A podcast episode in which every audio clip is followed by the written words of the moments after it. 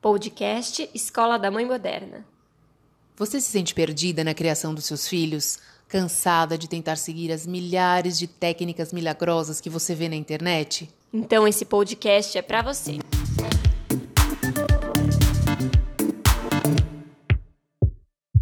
Olá, eu sou a Tatiana Tosi, coach para mães. Bem-vinda ao nosso podcast e hoje a gente vai falar um pouquinho sobre consciência corporal no desenvolvimento das crianças, o impacto que isso pode gerar na vida adulta. A gente vai falar um pouquinho sobre desfraude, sobre masturbação infantil, sobre abuso sexual, como ensinar as crianças a se prevenir, né, a cuidar um pouco mais do corpo e, e falar conversas mais difíceis.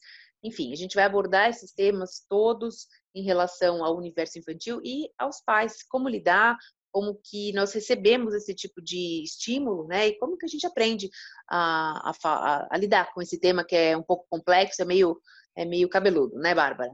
Exatamente. Olá, Tati, olá todo mundo que está nos ouvindo hoje. É um tema muito importante. A gente resolveu conversar porque existem muitos tabus, existem muitas dúvidas sobre o assunto. A gente tem medo como adulto, mas a única forma de prevenir é através do diálogo, da informação e da comunicação. Então, na verdade, como sempre, a gente se inspira através das perguntas que vocês mandam. A gente pega sempre uma pergunta e aprofunda o tema.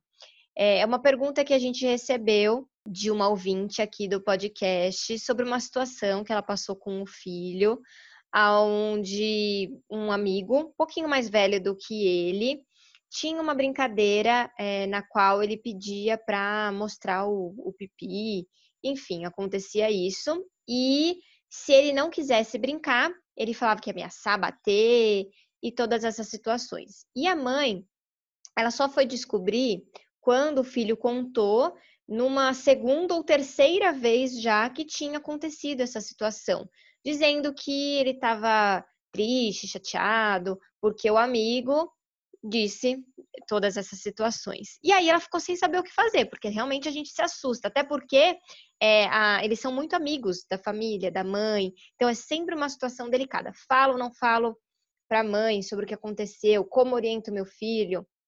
Bom, é um tema que se você não passou, você escutou alguém que passou, e mesmo que não passe nunca, é uma situação que a gente precisa estar pronta para conversar e lidar. É, então, a gente vai abordar esse assunto, aprofundar um pouquinho através do tema um pouco mais amplo, para que a gente possa entender o que isso tudo significa. Esse tema, de fato, é muito importante a gente tratar, porque não é um tema fácil. Eu vou até trazer uma, uma situação aqui, pessoal, porque eu, o que, que acontece? Eu também sempre busco orientar né, as crianças, os meus dois filhos, essa questão do corpo, dos limites, até onde você pode ir, né, até onde o outro pode ir. Então, que lógico, brincadeiras corporais fazem parte do desenvolvimento, né? Principalmente no meu caso, são dois meninos. Então, as brincadeiras deles são muito de, de brincar, de lutar, de pegar, de um pular por cima do outro. Então, assim, existe essa relação muito forte entre eles, do corpo a corpo, literalmente, né? Só que que momento que você vê que o tipo de brincadeira e a curiosidade vai além daquilo que deve, eh, vai toma um outro caminho no sentido da gente falar, um, peraí, eu tenho que intervir, eu tenho que falar, né? Que momento é esse? Então, por exemplo, é, eles brincam, naturalmente, ah, um quer pegar no bumbum, ah, quer baixar calça, brincadeira de irmãos, que coisa que, que eu, particularmente, falo, não, quando eu vejo isso, agora é o momento de falar que isso não tá certo. Por quê? Uhum. Porque hoje, com os irmãos, é uma coisa. Mas e se amanhã eles quiserem fazer com um amiguinho, com uma amiguinha? Como é que vai ficar? Né? Foi o caso da nossa ouvinte, né? Exato, exatamente. Então, assim, eu não sei se, se, nesse caso específico existia já uma, uma se fosse era recorrente, né, como uma brincadeira, porque poderia ser. Uhum. A gente uhum. também eh, não pode colocar o nosso filtro de adulto nesse olhar, Sim. acho que você vai falar sobre isso. Mas o que eu queria trazer é assim, eu tenho, eu particularmente, eu Tatiana, tenho uma preocupação do seguinte: quando eu ensino e falo para os meus filhos a questão do corpo, da, até onde eles podem ir, eu também não quero gerar um bloqueio, que acho que você vai falar sobre isso também, né, daqui a pouco, mas eu não quero gerar um bloqueio da questão tipo, não o que é proibido, o que é feio. Não é isso. Então eu busco sempre colocar que a gente não pode é, ir até onde quando o outro não quer que mexa no corpo. Então, quando a brincadeira acontece comigo, que eles querem mexer no meu corpo, eu falo, não, é o meu corpo, eu não quero que faça isso. Para que eles entendam que o corpo do outro é o outro que tem que decidir se pode mexer ou não, assim como o corpo deles. O corpo deles, eles têm que decidir se pode mexer ou não. Então, essa é uma, é uma coisa que eu vivo no, no dia a dia e eu acho que muitos pais também vivem e têm dúvidas de como lidar com isso, como falar, sem, sem dizer, não, é feio, não pode mexer, é feio, é proibido, porque isso só, só leva para um lugar errado, né? Eu acho que esse não é um comportamento correto.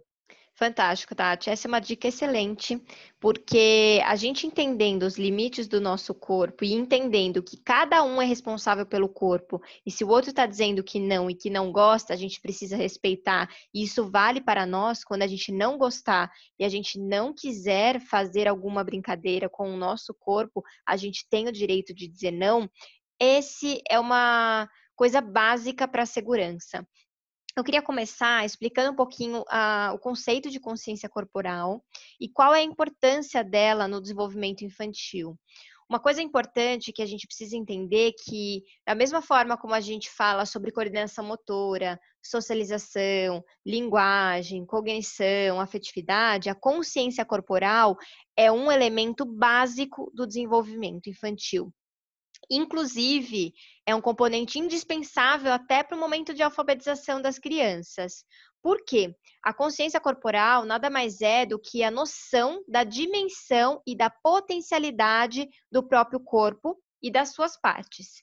Então, é a compreensão de como essas partes conversam entre si, o espaço que o corpo ocupa e a sua interação com o meio. É, é interessante a gente pensar as crianças pequenas, que a gente é, brinca que elas são atrapalhadas, desengonçadas, porque a gente não nasce sabendo a dimensão do nosso próprio corpo, da força. Sabe aquele bebê que vem fazer um carinho e você leva um tapa, é, um puxão de cabelo? Eles ainda não têm essa dimensão. E aí, como é que a gente vai adquirindo?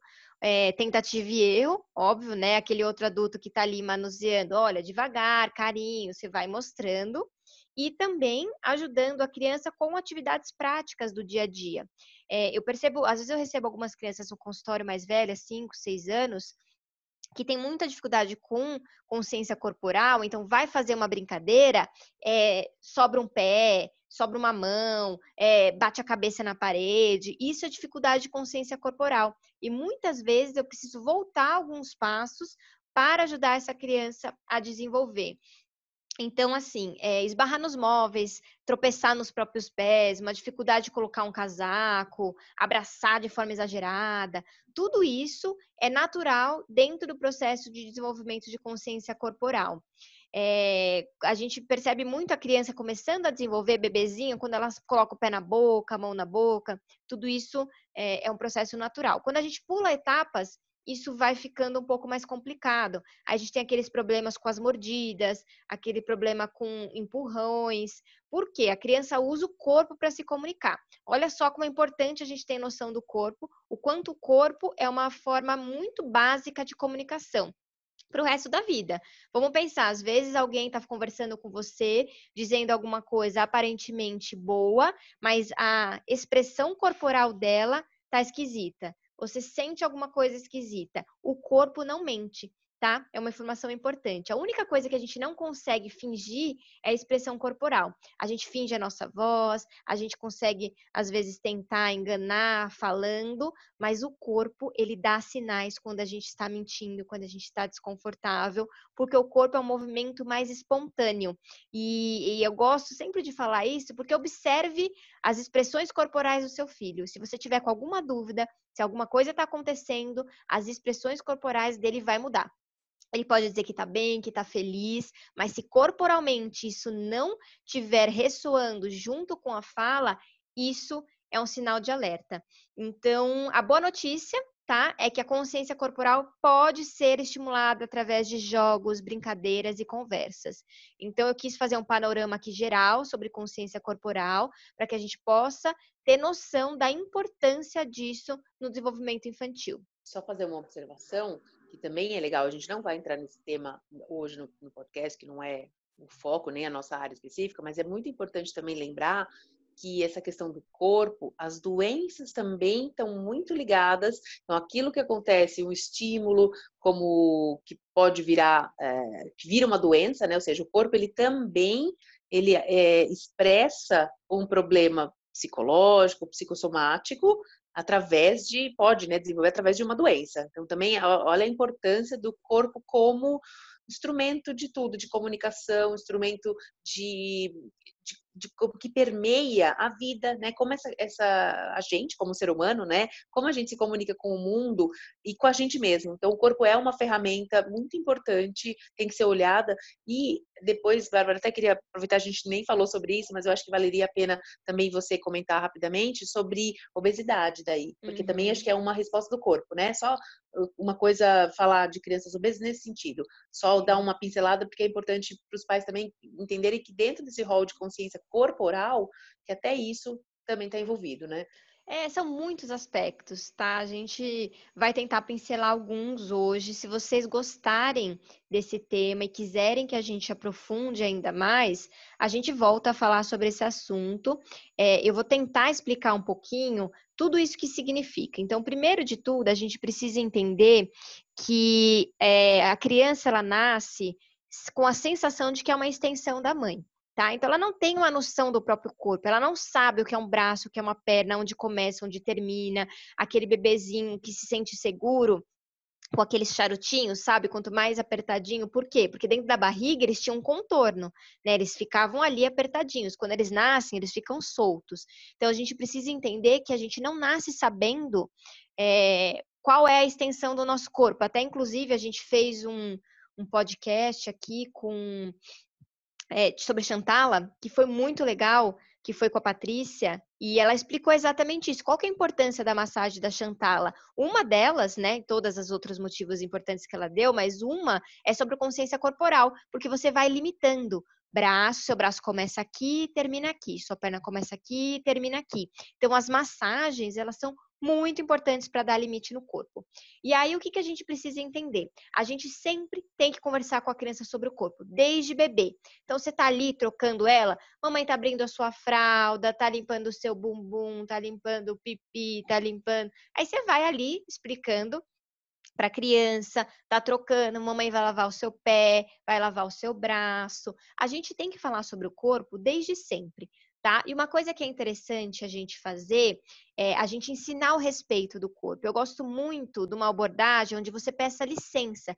Filho, com licença, a mamãe vai trocar sua fralda, com licença, eu vou te dar banho. Por quê? Você mostra para ela que o corpo é dela e que você tá ali cuidando dela, mas que você tá respeitando.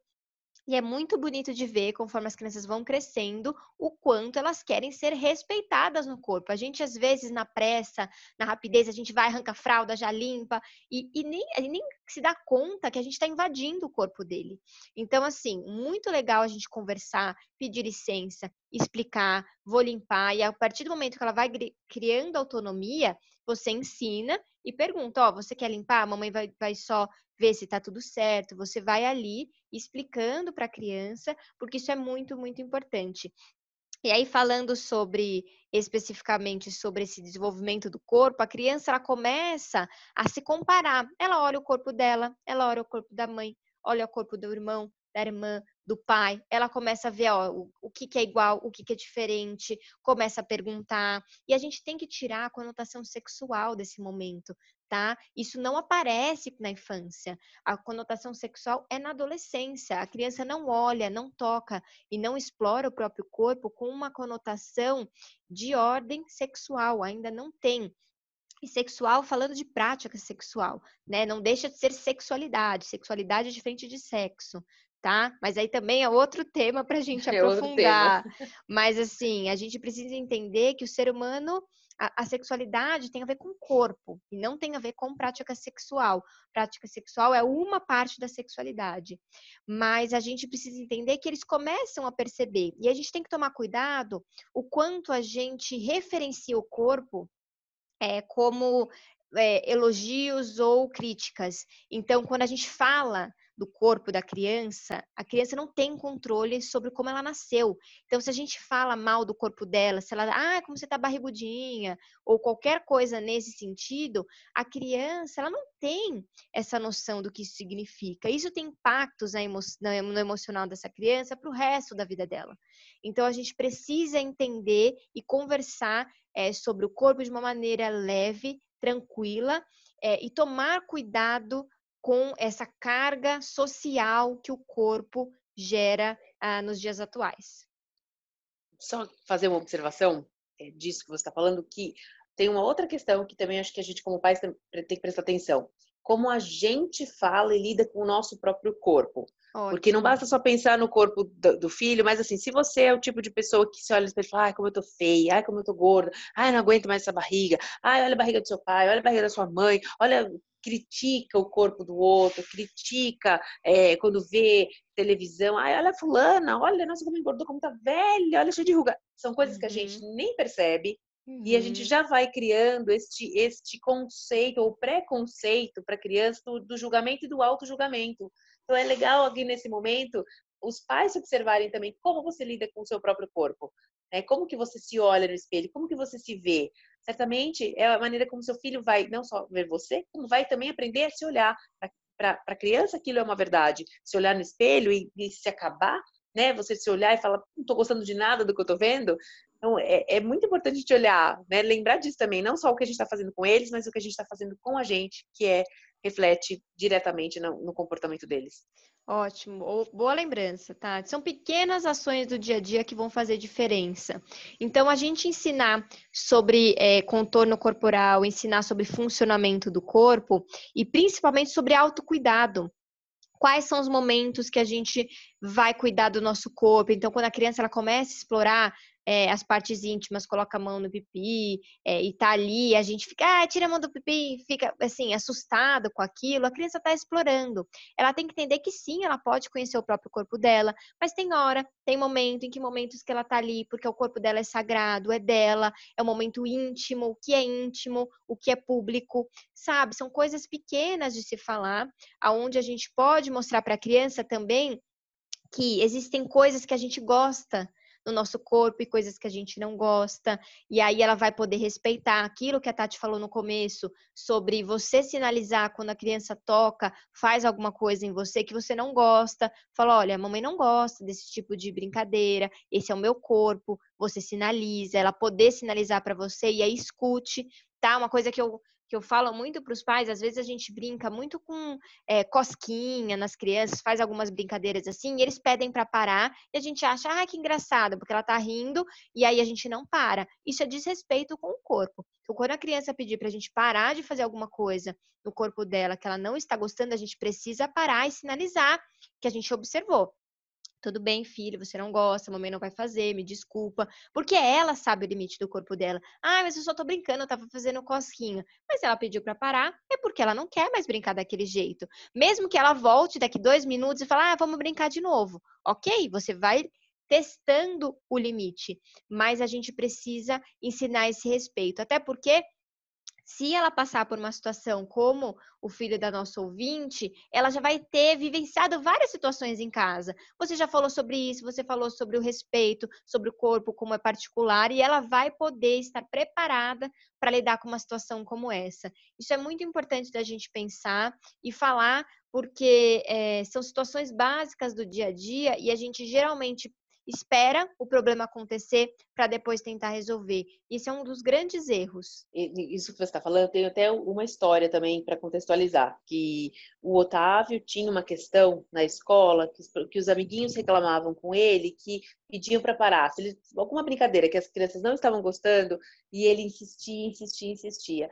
E foi uma coisa que eu comecei a observar também em casa, uma brincadeira de cosquinha, uh, sabe, de fazer. Uhum. Quando eu, eu até conversei com meu marido sobre isso, eu falei, temos que tomar cuidado, porque quando a gente faz, eh, sem saber, né, foi uma coisa muito intuitiva, porque eu percebi isso. O tipo de brincadeira que a gente estava fazendo era algo que ele estava repetindo esse comportamento. Então, parece que é uma coisa só ali de dentro, mas não, é uma coisa que eles levam para fora, para a vida e reflete todas as relações sociais deles. Exato. E para você ver como às vezes é uma situação mínima ali que a gente não dá uma atenção e eles vão generalizar, tá? Tudo que eles treinam em casa, eles vão levar para o social. Isso para o bom ou para o ruim. Por isso que a gente tem que é, se preparar e cuidar desses momentos que são tão delicados. Bom, dando seguimento a esse assunto, que a gente falou um pouquinho então do cuidado com o próprio corpo, o cuidado com o respeito, limites e tudo isso, eu acho que a gente não pode deixar de falar sobre desfraude, que tem tudo a ver com consciência corporal. Vocês já pararam para pensar? Né? Se você é uma mãe que está passando por isso agora, deve estar tá com cabelos em pés. Se você é uma mãe que passou por isso, possivelmente tem uma história um pouco cabeluda para contar. E eu acho que a gente pode falar sobre isso.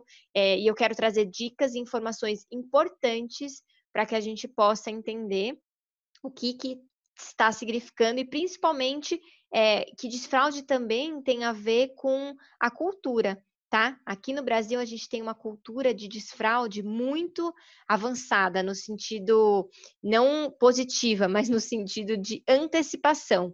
A gente quer que a criança desfraude o mais rápido possível. E aí eu quero trazer alguns estudos do que é normal e o que é anormal no desfraude, até para acalmar o coração das mães que estão nos ouvindo, que estão passando por isso. É, a gente até recebeu, né, uma eh, também de uma ouvinte nossa, pedido de dicas de desfraude.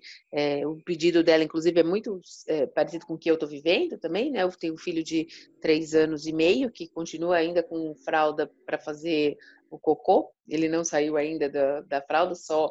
Mas eu acabei de, acabei nesse exato momento. Estou vivendo essa fase de tirar à noite. Então já estou uhum. avançando casinhas. Eu estava de dia, estava super tranquilo, ainda ficava à noite e, e, o cocô ainda continua. Então, mas eu estou bem tranquila em relação a isso, porque eu acho que é, você vai comentar agora, né? O, corpo tem o seu o momento, né? Cada um também tem o seu momento de, de maturidade corporal e, e também acho que emocional para isso. Né, porque o desfraude é, é, um, é muito delicado esse momento. Sim, sim. Vou trazer alguns pontos para a gente refletir. O primeiro deles é que o desfraude não é um processo apenas fisiológico tá? Ele é um processo de maturação neurológica, emocional e cognitiva. Então vamos lá, vou explicar um pouquinho melhor. É, neurológica, porque o cérebro da criança começa a perceber, precisa, né, começar a perceber que ele está com a bexiga cheia ou com vontade de evacuar. Então, neurologicamente, o corpo precisa começar a dar sinais para a criança entender tá? A gente não nasce em reconhecendo os sinais do corpo. A segundo, o segundo ponto é o emocional. A criança, ela precisa conseguir adiar a, aquela gratificação ali que ela está fazendo, interromper uma tarefa para ir ao banheiro. Também é uma coisa muito difícil para a criança entender que ela precisa parar para ir ao banheiro, porque nunca ela tinha feito até então. E por fim, cognitiva é, a criança precisa entender qual é o passo a passo para ir no banheiro. o que para nós é muito simples, para a criança não é, é complexo. Como é que é mesmo? E vai no banheiro, faz o quê? Como é que é o passo a passo? Então, olha como é complexo, não é só fisiológico. São muitas, muitas coisas que vão acontecendo. E aí, é, não depende da vontade da criança.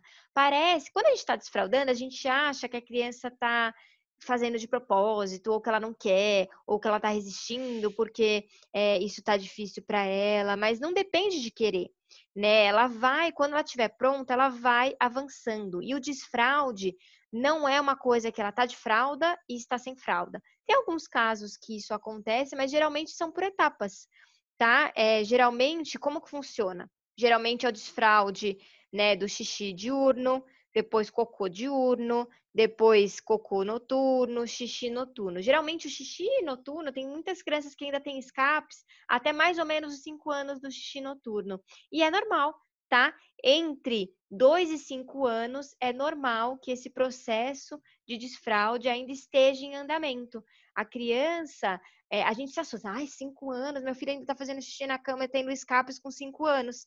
É normal.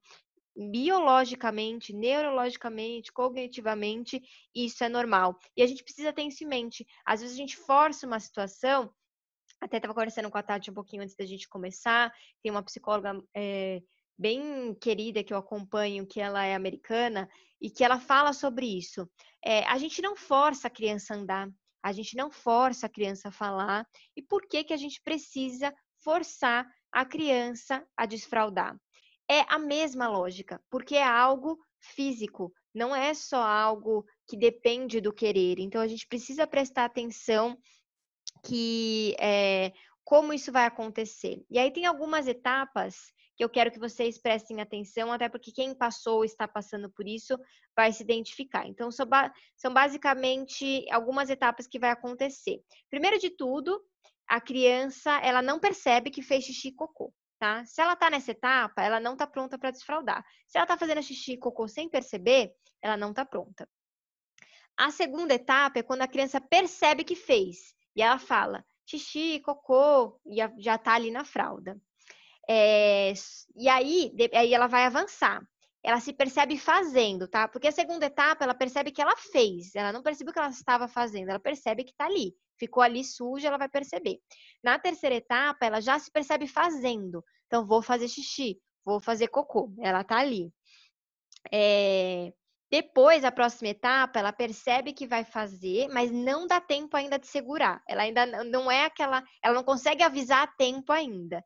E aí, por último, ela já percebe que vai fazer, consegue avisar, consegue segurar. Então, são algumas etapas. Se seu filho ainda não percebe, se seu filho não vê que está fazendo, se seu filho ainda está no, nos processos anteriores, não é hora de iniciar esse desfraude. Então, é, é bastante importante que a criança ela precisa estar tá emocionalmente madura para fazer o desfraude. Isso tem a ver com consciência corporal. Olha só quantas coisas ela precisa estar atenta no próprio corpo dela para conseguir avançar essa etapa. E aqui eu entro de novo com uma observação, também fazendo uma chamada para os pais, né, para a mãe que está próximo ali, prestar atenção também como que você está reagindo em relação a isso, porque existe uhum. também uma ansiedade, né, por conta uhum. dessa questão cultural que no Brasil é muito precoce, vamos dizer assim, a gente, né, tem essa, eu até fiquei curiosa para entender, né, socio, eh, sociologicamente, qual é a razão disso, né, o que que é, o que que leva, será que é porque a fralda é muito cara? Não, tô brincando, mas assim, por que que realmente o brasileiro tem um pouco essa, essa ideia, né, de querer apressar essa, essa questão? E aí eh, gera uma ansiedade mesmo, né? Porque gera uma ansiedade, gera uma frustração, gera uma questão de você olhar que é aquela que a gente sempre fala para não cair nesse, lado da, da, comparação. Ah, mas a filha da vizinha, nossa, com um ano e meio ela já saiu da fralda, modo de dizer, sabe? Assim, uhum. sempre tem uma conversinha nos grupos de fulano, de ciclano, que já, já largou da fralda e que, ai, porque ainda tá, ainda não tá. Aí fica assim, ai, mas ele é o último da classe, porque todos os amiguinhos da classe já largaram. Então tem também uma pressão tem. psicológica, né? Tem uma cobrança é, autocobrança de você achar, mas porque será que tem um problema com meu filho? Então, prestem atenção como vocês estão lidando para não gerar mais ansiedade. Né, para não criar não um, um, ali uma pressão desnecessária para a criança, para deixar essa criança mais livre e porque você, se for um problema de fato físico, você vai entender, porque vai chegar uma hora que vai ser realmente vai ultrapassar os limites. Então tem que saber qual, qual é a régua disso, qual é o limite, justamente para observar se, se é um problema fisiológico ou não. Na maioria das vezes não é, né? Na maioria Exato. das vezes é isso, é o desenvolvimento. Mas como é que você está lidando com isso, que é muito importante. É, a gente entendendo quais são as etapas do desfraude, o que, que a gente tem que observar, a gente vai ficando seguro. É, então, a gente está dizendo que o processo de desfraude, ele pode se encerrar até os cinco anos. Mas, é, o que a gente quis dizer até os cinco anos é que ela, essa criança já fez algumas etapas do desfraude, né? Então a gente está falando de escapes, geralmente do xixi noturno, até os 5 anos isso é esperado. Mas se ela não consegue ter nenhum controle, não reconhece, não fez aquelas etapinhas que eu acabei de falar para vocês, sim, vocês têm que estar tá de olho, conversando com o pediatra. É, se não é uma questão física, se não for uma questão física, vai ter que procurar um psicólogo infantil para fazer uma avaliação psicológica. Mas com a informação a gente se previne. E aí esse processo de desfraude é um processo muito importante, porque quando ele é forçado, quando a criança ela sofre pelo desfraude, existem várias pesquisas que falam sobre as disfunções sexuais que, que a criança tem depois, lá para frente, quando, então, ejaculação precoce, ou mulheres que têm dificuldade de sentir prazer, é, são várias coisas que podem acontecer nesse processo de desfraude. Então, vamos tomar cuidado, quando a gente está falando sobre o corpo, a gente está falando sobre algo muito delicado e a gente precisa ter respeito pelo corpo das crianças. A gente não pode forçar uma situação. É, então, quando ela estiver pronta, ela vai dar alguns sinais. Inclusive, eu até quero falar alguns sinais que são bem interessantes para vocês ficarem atentos quando a criança está pronta. É, quando a criança, por exemplo, consegue pular tirando os dois pés do chão, é um sinal importante, porque ela já está pronta ali para controlar o próprio corpo. Outra coisa interessante é quando a criança ela sobe uma escada intercalando os pezinhos. Quando ela está subindo de um em um, ela ainda não está pronta para desfraldar. É, outra coisa, quando a criança consegue cantar uma música inteira, ela também já está com o sinal pronto. Outra coisa interessante, quando ela pede para tirar a fralda, tá? Então, quando ela começa a se incomodar, é um sinal. É, quando ela começa a ter curiosidade de ver alguém indo no banheiro, também são sinais. Então, eu falei alguns sinais psicológicos e alguns sinais físicos. É, então, se seu filho ainda não pula com os dois pés, se seu filho não canta uma música inteira, se seu filho sobe a escada com um pezinho só e não intercala, ele não está pronto para o desfraude ainda.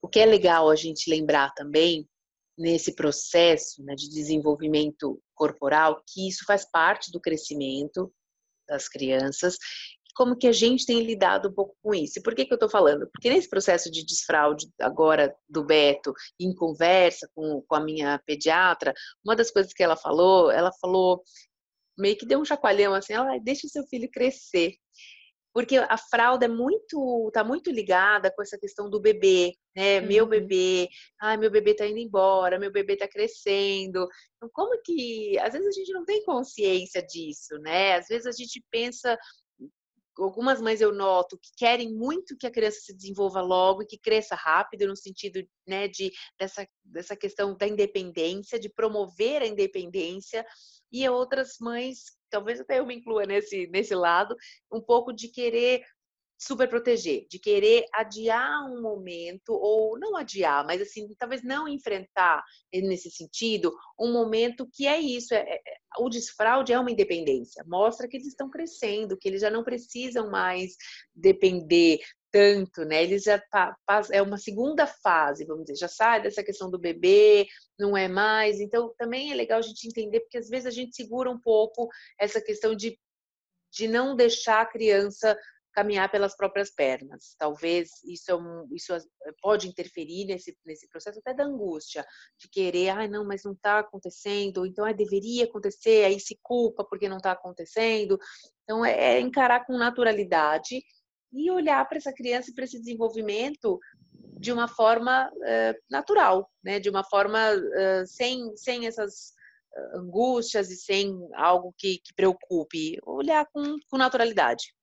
Sim, muito bom, Tati. Eu acho que é, eu gostaria de dar uh, algumas diquinhas rápidas sobre atividades que a gente pode fazer com a criança para desenvolver a consciência corporal, e aí tem a ver com tudo, tá? Você pode aplicar pensando no desfraude, pode aplicar é, em relação à prevenção sobre abuso, ou prevenção sobre brincadeiras fora de contexto, enfim. Então, uma brincadeira que eu gosto muito de fazer com a criança é desenho do próprio corpo sabe? Colocar uma cartolina bem grande, é, contornar o corpinho dela, é, para ela ver. Aí ela se olha, ela, geralmente elas se assustam com o tamanho deles. Então, eles desenharem, desenhar o pé, desenhar a mão, desenhar tudo ali, olhinho, e vocês podem brincar sobre aquilo legal, uma coisa que eu faço muito com as crianças, depois que a gente desenha o próprio corpo, eu falo sobre o corpo no desenho, porque é muito menos agressiva do que a gente ficar tocando no corpo da criança. A gente não pode tocar, lembra que a gente falou que é muito importante a criança entender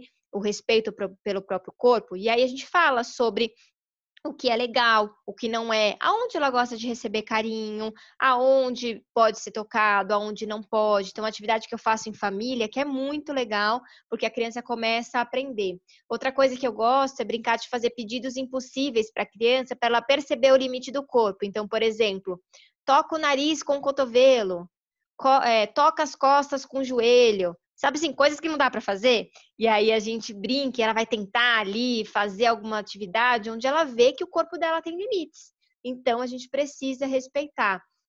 É, outra coisa que é legal também de consciência corporal é explorar o corpo o próprio corpo, né? A criança é, de olho aberto e fechado. Então, fecha os olhos, toca no seu nariz, toca na sua boca, toca na sua orelha, toca no seu pé, de olho fechado, para ir percebendo o próprio corpo, de olho aberto. Eu gosto muito de fazer atividades com tinta. E aí faz aquela meleca. Tem que ser um dia calor, onde tá tudo bem, você tá num lugar é, aberto que pode ser, mas assim, a criança pintar o próprio pé, pisa, pinta a mão, pinta o corpo. Eles adoram explorar isso. Então, faça atividades onde você possa ali brincar, porque é assim que a criança aprende, na brincadeira, e você vai falar sobre isso com ela. Então, é, a nossa ideia hoje foi dar uma pincelada sobre essas questões de consciência corporal, é, trazer assuntos que possam é, te ajudar com reflexões, mas a gente pode voltar e falar sobre outros aspectos que ainda ficaram em aberto. Conecte-se com a gente através das redes sociais, arroba Escola da Mãe Moderna, mandem suas dúvidas, sugestões, críticas, elogios, a gente quer bater papo. Manda pra gente, pra gente poder trocar e cada vez mais contribuir com esse conteúdo que a gente traz para vocês semanalmente justamente para trazer um pouco mais de, de conhecimento e abrir esse diálogo. Até o próximo episódio.